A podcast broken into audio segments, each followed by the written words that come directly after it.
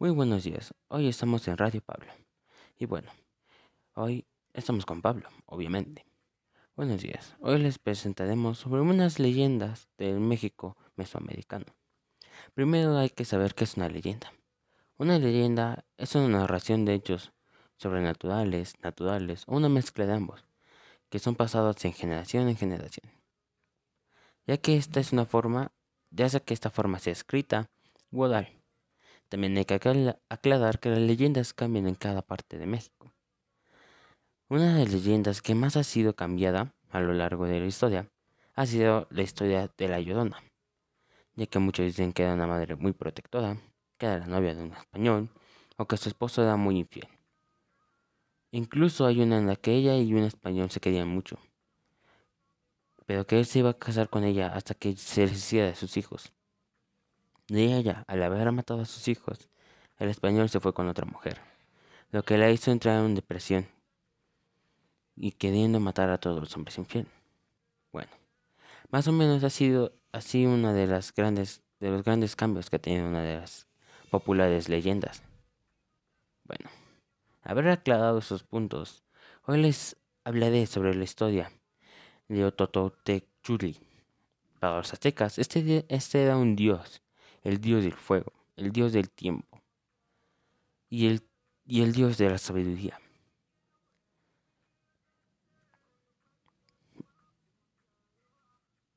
Él era relacionado con el calendario solar y en el inframundo, pues se decía que los sacrificios en su honor, conocidos como Shokolt Uesetzi, las almas de los guerreros y los sacrificios le acompañarían en su forma en desarrollarse del día. Este dios era conocido como el dios del sol, ya que cuando salía el sol era conocido o era cuando el dios salía. Además de, de su forma antropomórfica, se decía que el dios Ototechutuli se manifestaba bajo la forma de un pájaro, que se puede traducir como aquel que cae. Por esta razón, las aves representaban a los muertos en su, transición al inframundo. Para los tomís, Ototecuchuli debía de ser adorado en un ritual de cada 19 de marzo, día que comenzaba la sembría del maíz. El mayo producían a la cultura. Este dios se representaba como un anciano sin dientes, encorvado, con barba y muchas arrugas, y el cual llevaba un gran brasero sobre su espalda o sobre su cabeza. Esa representación era parte de una de personas mayor, era muy sabia, más que ella de la cultura azteca. Atetuchui puede encontrarse en otras bajos de forma de dioses similares. Así que en esta distancia, que en estas distintas civilizaciones se les adaptaban de los siguientes nombres. Uxuchukali se traduce como aquel con el color amarillo de la cara.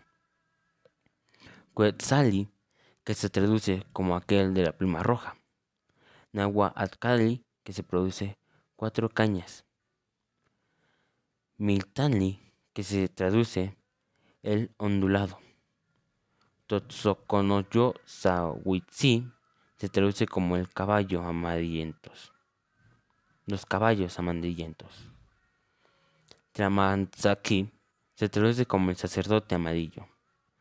Nahuetzoli, que se traduce como el señor del conjunto de cuatro. Chitzise se traduce como el señor del conjunto de nueve. Tetzocoli se traduce cabellos amarillos. Trahuitzipacali, que se traduce como el señor que viene de la casa de crepúsculo. Totsenta, que se traduce nuestro Padre único. Tayekatsi, cuyo se traduce nuestro puede. Vede, Señor, de guía de los otros. Apocoji que se traduce el nombre del pino. Ocotecuchín, que se traduce el señor del pino. Ototechuí, que se traduce el señor de los otomíes. Uoteteolk, que se traduce Dios viejo. Es sorprendente que una de las leyendas más una de las leyendas de los dioses aztecas sea, con sea conocida con varios nombres y que en su totalidad tenga muchos, muchos, muchas formas de que era lodada. Los sacrificios que se hacían en su honor eran conocidos como Shokoto Utsi. Que bueno, pues este dios se decía que era del inframundo, tanto del fuego, tiempo y la sabiduría. Así que cada vez que hacían un sacrificio, sabían que iba para él, para Ototechuchuli. También se dice que a él, él, cuando salía en el día, se representaba como un ave. Pues ya que por eso las aves eran reconocidas como a los muertos. Pero el ave que con la que él se representaba se llamaba Shokolt, que se puede producir o se puede interpretar como aquel que cae. Por eso cada vez que una persona moría, se le identificaba con un ave, pues ya que el muerto iba al camino del inframundo.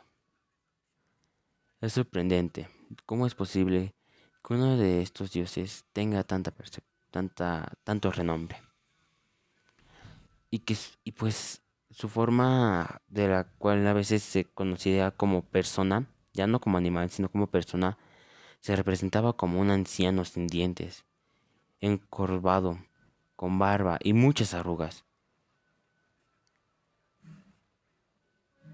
el cual llevaba un gran brasero sobre su espalda o sobre su cabeza. Esta representaba parte de la idea de que era una persona mayor y muy sabia más allá de la cultura más allá de la cultura azteca. Esa era la interpretación que le daban los aztecas a él. Sinceramente, de mi punto de vista, es una de las leyendas de los dioses que más me ha gustado. Y no solo porque sea mexicana, sino porque es una leyenda que nos habla sobre un dios, el cual nos dice cómo se presenta y sobre, cuál, sobre qué es y de qué se encarga. Además de que nos dice su fecha de culto o la fecha en la que se le hacían los rituales. Era un se, se hacían los 19 de marzo, los días que empezaba la sembría, la sembra del maíz. Y se hacía para que sus cultivos no estuvieran infectados. Bueno, les dejaré, ahorita les dejaré unas canciones con las cuales vamos a poder oír o podemos estar de una manera muy, muy, muy entera con esto. Hoy les enseñé, entonces les dejo con esta canción. No duda mucho. Los dejo con esta canción. Espero les guste. Al final les repito el nombre. Gracias. Y volvemos. Volvemos a la estación Pablo. Bueno, la segunda que se va a decir va a ser de Boluch Chabat. Este era un dios, el dios conocido de la muerte, la violencia, la destrucción y la guerra. O también lo conocían como el dios F. Como ya mencioné anteriormente, era conocido por la muerte, la violencia, la destrucción y la guerra. Este dios, su símbolo era el número 11, cuyo jeroglífico partaba sobre la cabeza. Chaba era representado como un hombre fuerte con una línea negra que lineaba sus ojos, la cual fue caída sobre sus mejillas. Este dios podía verse junto a Punch, el dios maya de la muerte, el cual estaba familiarizado usualmente con la que se le invocaba a, los, a ambos cuando se quemaba las caras de los enemigos con antorchas. Además, este dios tenía símbolos del día Manaki dentro del calendario maya. En este, este conoció a la propia lengua maya como Tetzoquín. Años tenían de duración de 13 meses, los cuales representaban cada uno de los dioses del panteo de la escultura. Cada vez me está emprendiendo por 20 días. El séptimo, el, de, el, dedicado a Boluk Chabat, ese día era simbolizado con la forma de una mano en posición de agarre, pues ya que estaba representada a la captura del venado, la principal, para que la cabeza de los mayas se alimenten y se hagan sacrificios. De tal manera que también el día Melaquí, los cazadores mayas salían de sus viviendas y se adentraban en la selva buscando un ciervo para matarlo. Cuando lo encontraban, lo, lo harían para que lo harían para que lo pudieran comer.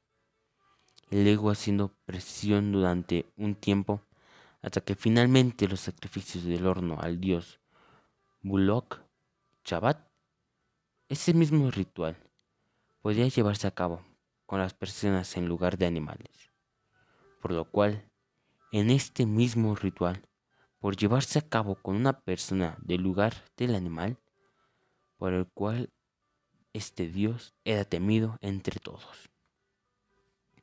Sinceramente, de mi punto de vista, este es uno de, de los dioses que pues sí me ha agradado, ¿vale? Me ha agradado. Pues ya que además de que lo representaban como un hombre fuerte y con una venda que era de sus ojos, este era el dios de los sacrificios, la muerte, violencia y la destrucción aparte de las guerras, claro. Este dios me gusta mucho porque aquí nos mencionan que también se podía juntar con un dios maya, conocido como Tetzoquil. Y además de que su celebración se daba el día Manaquí, Manaquí, Manacá. Y pues la forma en la que los en la que los creyentes lo adoraban, de mi punto de vista es una de las mejores, pues ya que salían a buscar un siervo y cuando lo encontraban, lo hacían. Después de un cierto tiempo, lo comían. Y también hay que aclarar que su símbolo, su símbolo que es el número 11, es uno de los pocos, es uno de los pocos dioses que, que he podido encontrar con un, con un número. También tenemos que decir que este dios, cuando se le hacía el culto, se representaba con una mano agarrando algo. Y esto se refería a la cacería de venados o de ciervos. Así que pues sí, me gusta mucho me gusta mucho esta esta parte de la de la historia de este dios. Él no tenía alguna representación animal, pero sí tenía una representación de humano, la cual era un hombre fuerte, extremadamente fuerte, con una venda negra que le cubría los ojos y a veces las mejillas. Bueno, sinceramente, desde mi punto de vista, ha sido uno de los dioses que he podido ver su historia. además de poder escuchar un poco de la música mexicana que va dirigida hacia él o los rituales que a veces se le hacían. También se podía ver con el dios Aponch, un dios maya, el dios de la muerte, el cual estaba familiarizado usualmente. A ambos se les invocaba cuando se le quemaban las cadas de sus rivales por una antorcha. Pero bueno, espero les haya gustado esta, esta leyenda del dios de la guerra, destrucción y la muerte violenta. Bullock Chabat. Espero les haya gustado. Los dejo con unos comerciales y regresamos enseguida. Y estamos de vuelta. Fíjense que yo soy muy poco de leyendas, pero una de las leyendas que me contaron de pequeño y fue una de las que más me fascinó fue la leyenda de Esclacihuat y el Popocatepe. Les voy a contar la leyenda, pues ya que de mi punto de vista es una de las mejores leyendas que les puedes contar. Sé que esta leyenda no, eh, no cuenta del México mesoamericano, pero me gustaría compartírselas. Y se las digo. Cuenta una leyenda que antiguo y orgulloso pueblo azteca, cansado de la opresión por parte del imperio azteca, decidieron enfrentarse para obtener su libertad. Popocatépetl era un joven guerrero que estaba enamorado de Izclacihuat, la hermosa hija del jefe de los aztecas. Sentimientos que también ella sentía por él. Las batallas que la evidenciaban presagiaba graves dificultades por los aztecas, superiores en número del ejército tlaxcalteca. Antes de partir a la batalla, el joven guerrero pidió la mano de Itzclacihuat y su padre a lo que accedió, a su padre a lo que él accedió, asegurando que regreso celebrarían el matrimonio de ambos. Así con su victoria, y así Popocatepe se marchó a pelear por el honor del pueblo, llevándose consigo la promesa de su amada, y esperándolo, sin importar cuánto tiempo tardase en llegar, el tiempo transcurriría, y el sentimiento de las, y el asentamiento de, las caltecas no tenía noticias de los avances de la guerra, ni de Popocatépetl. Esclavitud sufría mucho antes de la incógnita. El, el paradero del guerrero en ese estado de fragilidad, el antiguo rival de Popocatépetl la conoció y que, y que estaba ahí muerto en batalla. Fue un duro golpe para ellos, para ella, y muy pronto la tristeza y la desolación la hicieron caer enferma, llevándola, a llevándola en poco tiempo a la muerte. Tiempo después regresó Popocatépetl junto a los demás guerreros sobrevivientes, trayendo consigo la victoria por la felicidad rápidamente. Se transformó en tristeza al enterarse que su amada había muerto. Esa noche no hubo fiesta ni risa, solo el lamento del gran guerrero Popocatépetl rompía el silencio de la noche. Tomó el cuanto interés de su amada y se la llevó al alto de un monte cercano. Ahí recostó a su amada para que reposara en paz, mientras él, inclinado ante ella y con una torcha aumentando en su mano, veradía por el sueño eterno de su hermosa Quetzalcóatl. Sinceramente, a mí me gusta mucho esta leyenda, como ya había mencionado anteriormente. Pues ya que es una de las leyendas que habla sobre un verdadero amor que se tenía. Y en mi punto de vista ha sido la fue la primera La primera leyenda o el primer cuento que yo escuché de amor. Fue una de las mejores leyendas que escuché. Como le digo, como dije anteriormente, las leyendas son cambiadas. Y esta es una de ellas. Pues ya que a mí me contaron que Quetzalcoatl supuestamente eran diferentes. Eran como un Romeo y Julieta, decían. A mí me dijeron que él al ver a su amada muerta, él la llevó al, al monte más alto de donde vivían. Ofreció sacrificio a su, a su Dios, pidiendo que por favor le devolviera la vida a cambio la de él. A lo cual él al darse cuenta que su Dios no le hacía caso, dejó a su amada ahí y se recostó, se recostó él en otra roca, acabando con su vida él. Al pasar del tiempo, fue el mismo tiempo el que se encargó de enterrar esos cuerpos y hacerlos lo que ahorita conocemos como el Izclacihuat y el Popocatépetl. Estando juntos en su hecho de muerte, ambos aprendieron a amarse. No se pudieron casar, pero una de las muertes que no, que no se desea a nadie es morir sin saber que, su, que la persona que la ama esperará por él.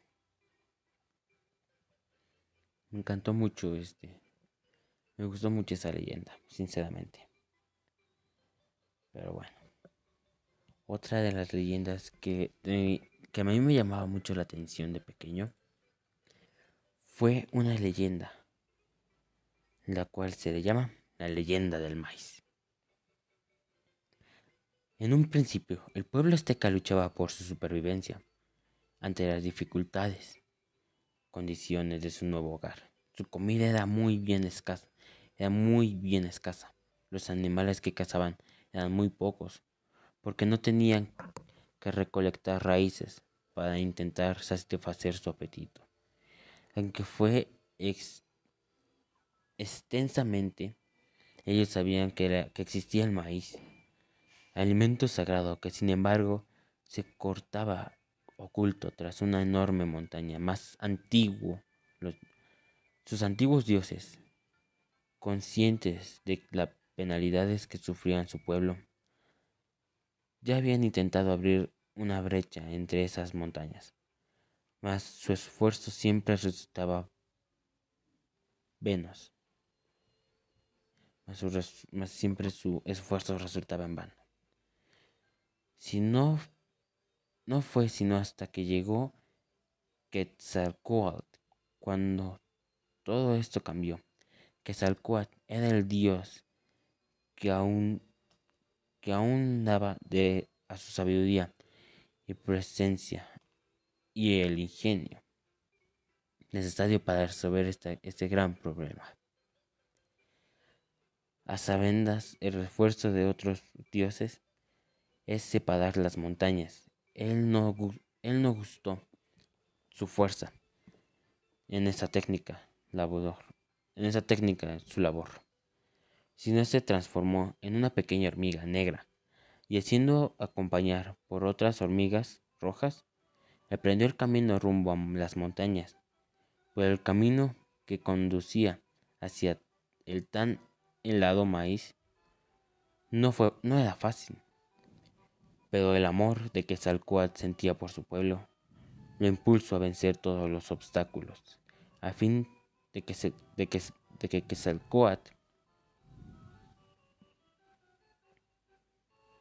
de que Quetzalcoatl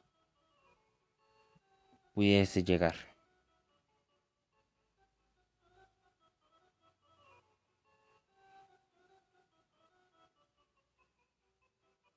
Cuando todo estaba en camino, Quetzalcoatl, cuando ya Quetzalcoatl estaba por ahí, él venció todos los obstáculos, al fin de que Quetzalcóatl llegó hasta el sitio donde se encontraba el país y tomando un dado grano entre sus pequeñas mandíbulas, emprendió el camino de regreso. Al llegar a su pueblo, al llegar a su pueblo, este brotó de la tierra. Él enterró el granito de maíz en la tierra. Y de ahí brotó de la tierra. Desde ese entonces el maíz fue la base de la alimentación de los aztecas, alimento sagrado de la nutrición de las generaciones. Bueno, pues esta fue otra de las leyendas que oí, pero nunca me puse a analizarla en verdad. Fue una de las pocas leyendas que en algún momento me contaron, pero no puse mucha atención. Y ahorita se las quiero compartir a ustedes. Porque quiero que sepan que como que Salcuat hizo que su pueblo estuviera bien. Habrá alguien que lo haga también. Bueno, esta leyenda es del sol, del origen del maíz. Tras estas leyendas que les he contado tanto de dioses como de la de los de los recursos que necesitaban y de cómo el Popocatépetl y el Iztaccíhuatl crecieron. Espero que me que ustedes pongan a debatir cuál fue la mejor o cuál es de su punto de vista una respetable o por qué les gustó esa. Bueno, espero que les haya gustado mucho esto. Sinceramente, esto ha sido muy divertido para mí hacerlo. Pues ya que me gustó buscar dioses y mitos que existían que yo no conocía. Historias nuevas, dioses que no, que no sabía que existían. Y cómo ellos, cómo los mayas y otras civilizaciones aztecas se encargaban de ello, de cómo celebrar a sus dioses y cómo le hacían y cómo les rendían el culto a ellos. No me voy sin antes decirles lo siguiente. Si les interesa más saber sobre mitos interesantes, yo les recomiendo ir al siguiente enlace. Uno de los enlaces que me ayudó en esta búsqueda y que me brindó con una buena que me brindó muy muy buena ayuda. Enlace se llama mitosleyendas.com. Este es uno de los enlaces que yo he visitado. Y sinceramente me gustaría decir que hasta ahorita ha sido uno de los pocos con los cuales yo he podido trabajar sin tampoco mencionar la otra de la donde saqué la historia del Popocatépetl. Esta fue una de las leyendas que de mi punto de vista fue la que más me gustó. Espero que ustedes mismos digan cuál les gustó más, cuál les pareció y si sabían alguna de estas, me la hagan saber. quiero recordar que las leyendas mexicanas y más en este mes de octubre y mes de noviembre que es el Día de Muertos o en los meses en donde se festeja Halloween y Día de Muertos es uno ha sido para mí un placer y como siempre un orgullo traerle un poco de información sobre lo que hoy ha pasado. Y sobre las leyendas que tal vez no se acordaban, pero ya les di una un breve repaso de ellas. Espero les haya gustado esto y tengan linda tarde o linda noche. Acuérdense de lo que acabo de decir. Sin más que decir, tengan lindo día. Nos vemos a la próxima. Se despide Pablo. Y su fiel acompañante, el gato sin bigotes. Bye. Buenos días. El día de hoy les habla Pablo. Hoy estaremos hablando sobre las leyendas que existían en, el México, en el periodo mesoamericano. Primero que todo, ¿qué es una leyenda? Una leyenda es una narración de hechos, ya sean sobrenaturales, naturales o una mezcla de ambos, que son pasados de generación en generación, ya sea la manera escrita o ya sea la manera oral. También hay que aclarar que las leyendas cambian cada en cada parte de México. Una de las leyendas que ha sido cambiada sería La Llorona, que en cada parte de México tiene su versión. Ya sea que ella era la novia de un español, o que ella era una madre muy protectora, o que su esposo le era infiel, o incluso que ella y un español se querían mucho, solo que él no le gustaba que ella tuviera hijos, y le decía que si se casa, cuando se, se casarían, cuando ella deja, cuando ya no tuviera sus hijos, después de haber matado a sus hijos, él se fue con otra mujer. Y ella se sintió demasiado mal a tal grado de matarlo y quitarse la vida ella, ella misma. Ha sido una de las leyendas más populares que ha tenido cambios. Bueno, tras haber aclarado esto, la leyenda que hoy les voy a contar una de tantas, por cierto, va a ser la leyenda de Otontecutitzli. Para los aztecas, este dios era, es el dios del fuego, tiempo y sabiduría.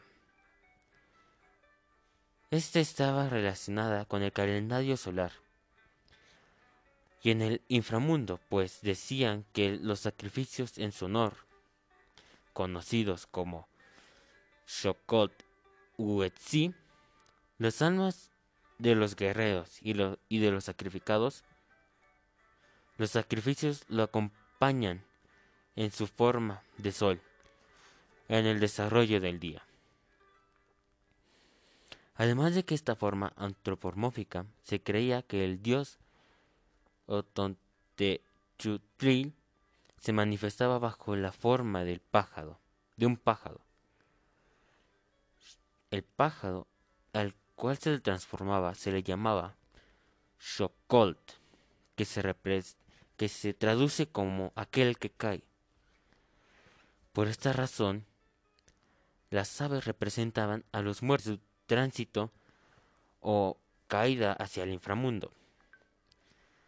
Para los otomís o tetuchui debía ser adorado con una rutina de cada 19 de marzo, día que comenzaba la sembría del maíz, el mayor producto de la cultura.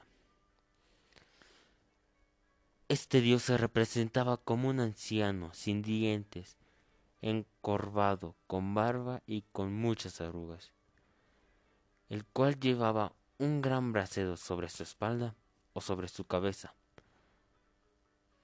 Esta representación parte de la idea de una persona muy mayor y muy sabia. Más que la cultura maya, o Tontechutli puede encontrarse en otras culturas bajo la forma de otro dios similares. Así que en estas distancias, civilizaciones adaptaron los siguientes nombres. Itzkosawiki, que traduce aquel que tiene color amarillo en la cara. Kuesali, que se traduce aquel que tiene la pluma roja. milítica, que se traduce el ondulado.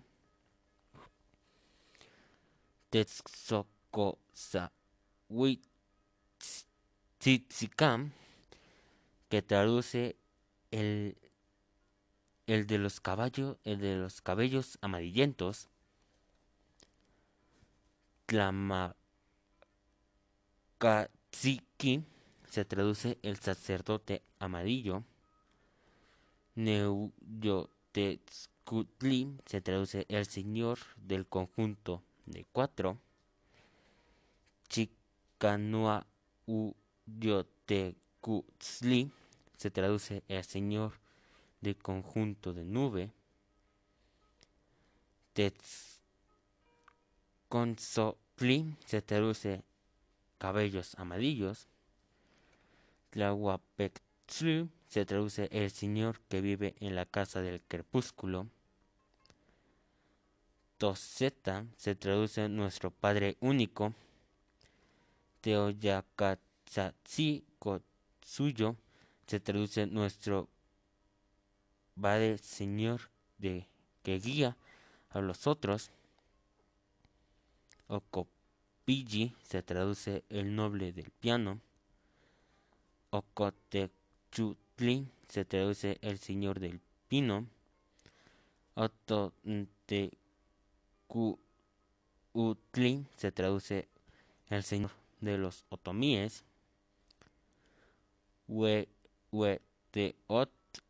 Se traduce Dios viejo.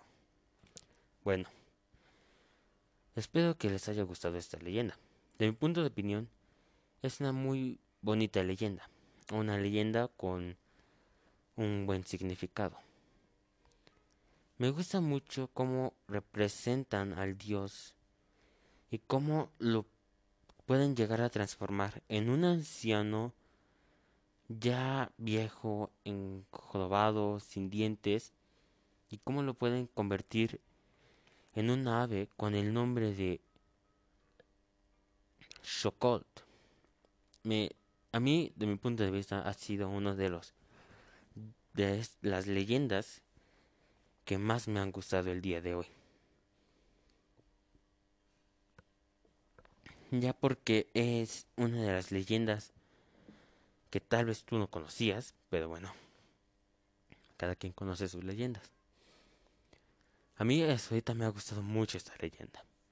Me ha dejado encantado a saber cómo le llamaban uno de los dioses que era el dios del fuego, el tiempo y la sabiduría. Además de que lo, lo familiarizaban con el sol y con el inframundo era uno de los dioses que más me ha gustado actualmente. La siguiente leyenda, o mejor dicho, el mito, el siguiente mito es el mito de Buluk Chabat, Chabaptan. O el dios F. Y hoy les voy a decir por qué. Dentro de la mitología maya, Boluk Chaban, también conocido como el dios F, era uno de los dioses del sacrificio, la muerte violenta, la destrucción y la guerra. Este dios tenía como símbolo el número 11, cuyo geográfico portaba sobre la cabeza. Buluk Chabatan era representado como un hombre fuerte, con una línea negra que le niñaba sus ojos, la cual luego caía sobre sus mejillas. Este dios podría verse, podría verse junto a Punch, dios maya de la muerte, con la cual estaba familiarizado usualmente. Se le invocaba a ambos cuando se quemaban las caras de los enemigos con antorchas. Además de este dios, tenía como símbolo el día Manik. Dentro del calendario maya, en este, conocido por la propia lengua maya como Tetzokin, Tetzokin los años tenían una duración de trece meses, los cuales representaban cada uno de los dioses del panteón de esta cultura. cada vez, cada mes estaba comprendido por 20 días, siendo el séptimo el dedicado a Boluk Shabbat. Ese día era simbolizado con la forma de una mano en posición de agarre, pues esta representaba la captura del venado, principal, la principal presa que cazaban los mayas para alimentarse y hacer sacrificios. De tal manera que el día Manik los cazadores mayas salieron de sus viviendas y se adaptaron a la selva y se adentraban a la selva buscando un ciervo para matarlo. Cuando lo encontraban, lo herían para que no pudiera correr, y luego hacían prisiones durante el tiempo, hasta que finalmente lo sacrificaban. En honor de los dioses Buluk Shabbat, el mismo ritual podía llevarse a cabo con una presa en lugar de animal por la cual este Dios era temido entre todos. Bueno, esta es el mito del dios Buluk Chabatán.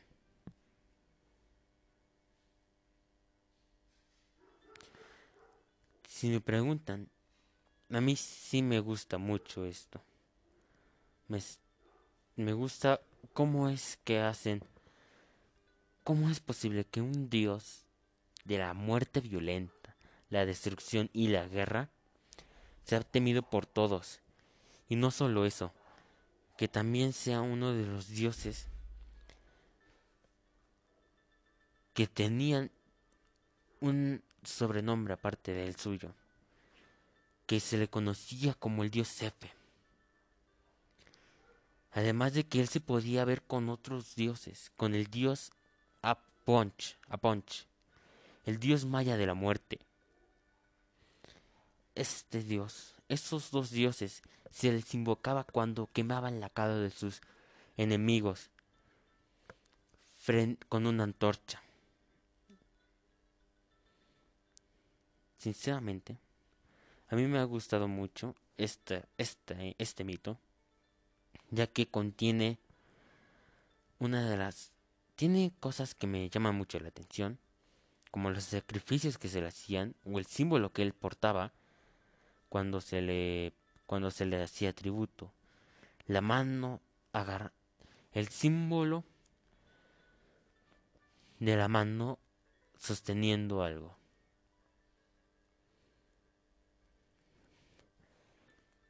Se le representaba con ese símbolo, ya que era el símbolo del venado siendo atrapado por los mayas.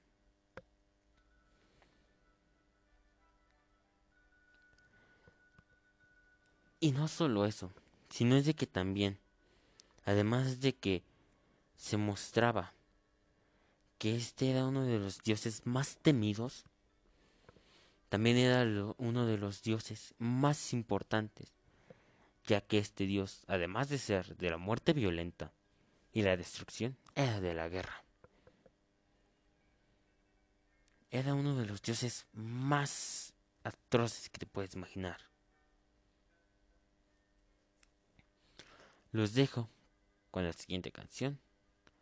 Regresamos ahorita. En lo que piensan,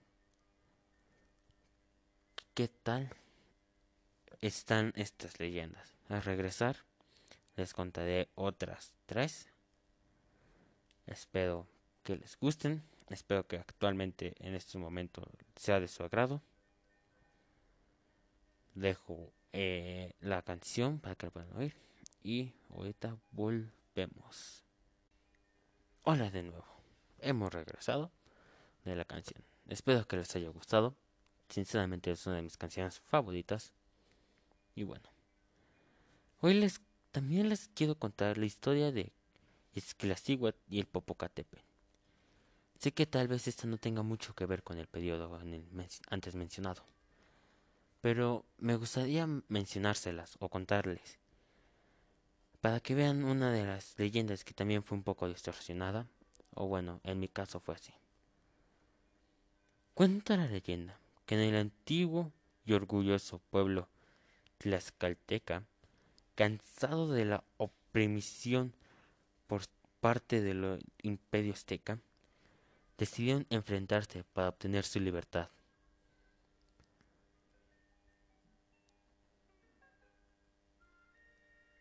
Para tener su libertad, Popocatépetl era un joven guerrero, el cual estaba enamorado de Izclassíhuatl, la hermosa hija del jefe de los tlaxcaltecas.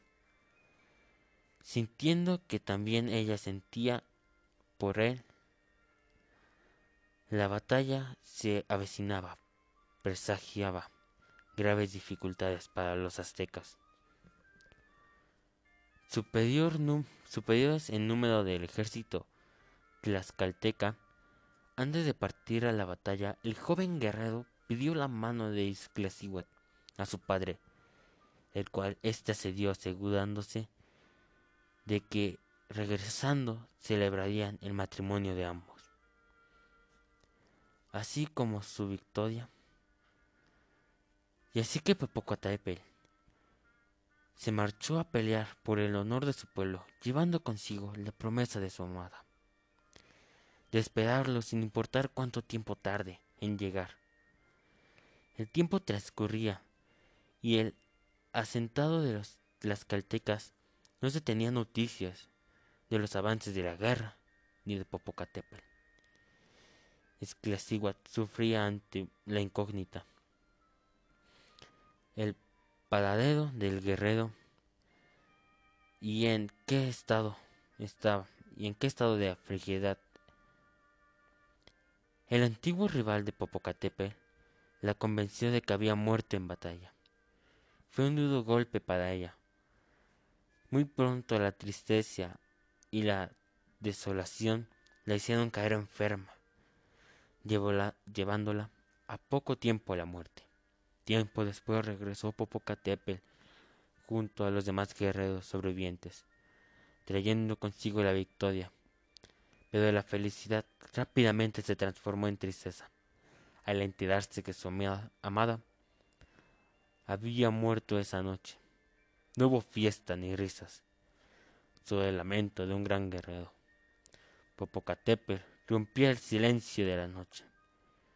Tomó el cuento inerte de su amada y lo, y lo llevó a lo alto del monte cercano.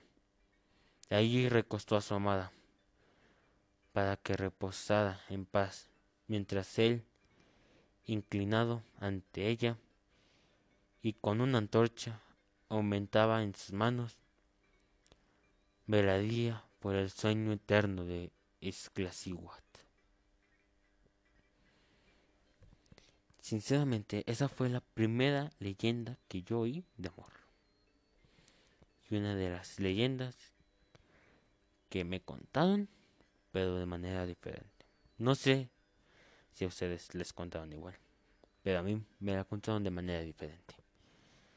A mí me contaron de que Esclacihuat era un joven muy apuesto, guerrero, el mejor de todos. Pero que perdió a su amada. En una de sus batallas, uno de sus rivales asesinaba a su a su amada, dejándolo devastado. Después de haber acabado la pelea, él tomó a su amada y la llevó al monte dejándola recostada en una piedra, sabiendo que su no que su amada había muerto, él decidió quitarse la vida. El tiempo pasó, dejando que los dos cuerpos se hicieran uno con el ambiente, a tal grado de hacer lo que estas son, un volcán y una montaña la mujer dormida y Popocatépetl. Otra de las leyendas que también me contaron y me gustó mucho fue la leyenda del maíz. Esta sinceramente me gusta mucho. Pues ya que lo que nos dice es algo increíble. A continuación, lo oirán. En un principio, el pueblo azteca luchaba por su supervivencia. Ante las dificultades condiciones de su nuevo hogar, su comida era más bien escasa. Los animales que cazaban eran muy pocos, por lo que tenían que recolectar raíces para intentar satisfacerse su apetito. Aunque fue escasamente, ellos sabían que la existencia, ellos sabían de la existencia del maíz. Alimento sagrado, sin embargo, se encontraban oculto tras unas enormes montañas. Sus antiguos dioses, conscientes de lo que de las penalidades que sufrían constantemente las penalidades que sufrían el pueblo ya habían intentado abrir una brecha entre esas montañas, mas su esfuerzo siempre resultaba vanos. No fue hasta que llegó Quetzalcóatl cuando cuando todo esto cambió. Quetzalcóatl era un dios que ahumaba de su sabiduría, la perseverancia y el ingenio necesarios para resolver este grave problema. A sabienda el esfuerzo de los otros dioses a separar las montañas, él no gastó su fuerza en su táctica, labor, sino que se transformó en una pequeña hormiga negra, y haciendo a compañía por otras hormigas rojas, emprendió el camino rumbo a las montañas. Pero el camino que conducía hacia él. Tan anhelado el maíz no era feliz, pero el amor de Quetzalcóatl sentía por su pueblo lo impulsó a vencer todo obstáculo. Al fin, Quetzalcóatl llegó al sitio donde se encontraba el maíz. Tomando un dorado grano entre sus pequeñas mandíbulas, emprendió el camino de regreso. Al llegar al pueblo, entregó a los aztecas este aquel pequeño grano con el cual Quetzalcoatl les dijo que lo cultivaran.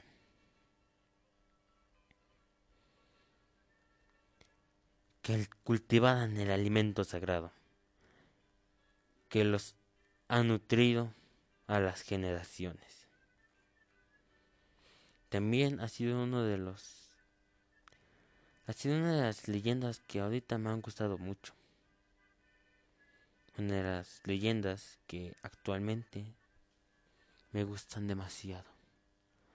Una de las leyendas que pues nos muestra cómo es posible que un dios por su pueblo se haya transformado en una hormiga roja y tuvo que haber caminado kilómetros hasta encontrar el maíz, un grano dorado que al llevarlo a su pueblo ellos pudieron sobrevivir tras ello.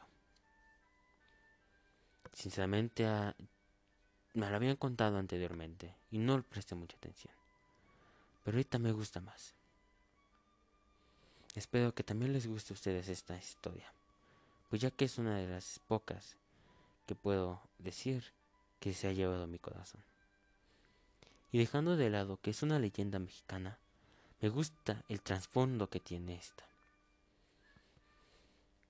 Me gustaría saber si a ustedes también les ha gustado este tipo de música. Me gustaría saber qué opinan de esta leyenda y de las anteriores. Todavía no acabo pero espero que les guste esto. La siguiente leyenda es una de las leyendas que, de mi punto de vista, actualmente escucho y no me aburriría de escucharla una y otra y otra vez.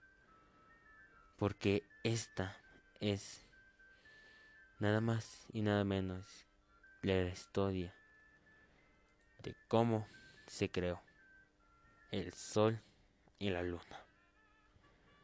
Espero les guste. Y aquí empieza.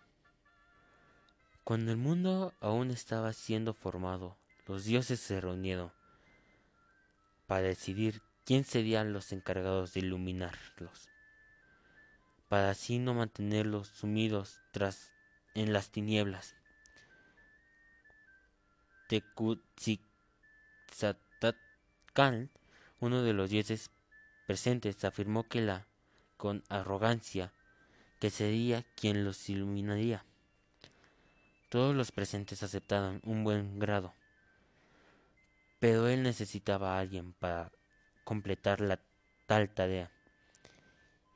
Y al no ofrecerse a alguien más, los dioses decidieron decir Nahuatl, un dios modesto y callado, quien acepta la tarea para para, poder, para llegar puros al sacrificio y ambos pudiesen ser quienes iluminaran el mundo, ambos se decidieron a hacer penitencia.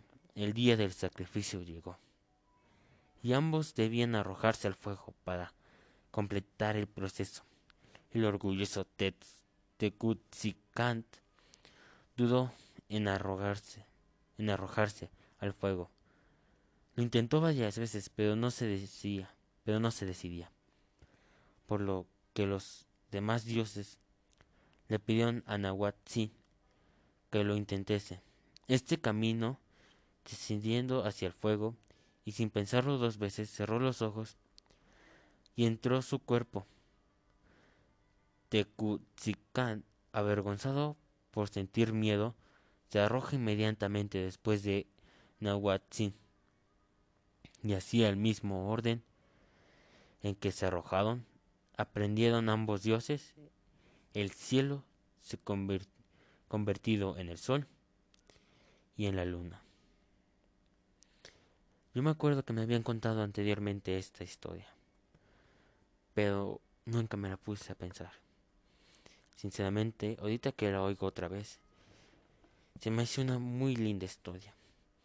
Una historia que nos muestra como, aunque seas el más orgulloso, va a haber algo en el que tengas miedo. Y si eres una persona muy callada, puedes llegar a superarte. Eso es lo que yo pienso o lo que yo vi en esta historia. Como siempre ustedes saben y saben lo que vieron y lo que escucharon. ¿Cuál de las leyendas que hoy les he contado les ha gustado más? La del dios de la guerra, el dios del tiempo, Quetzalcoatl y Popocatépetl, el del maíz o el sol y la luna. ¿Cuál ha sido la que más les ha gustado? Espero que les haya encantado esta estación de radio.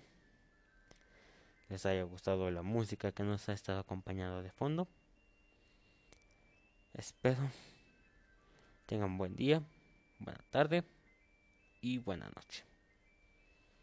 Sin más que decir, más que aclarar, que no importa lo tan orgulloso o arrogante que seas, siempre habrá alguien que te llegue a superar. Y que debes de trabajar todo por aquellos que amas, como lo hizo el Dios Quetzalcoatl por su pueblo, de saber hasta dónde detenerse y saber que en algún momento de tu vida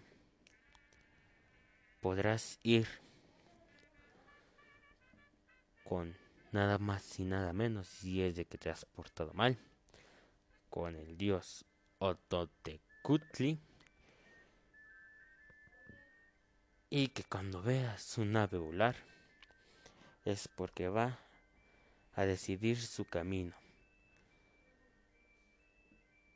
Sin más que decir que si ves una hormiga roja, no la mates.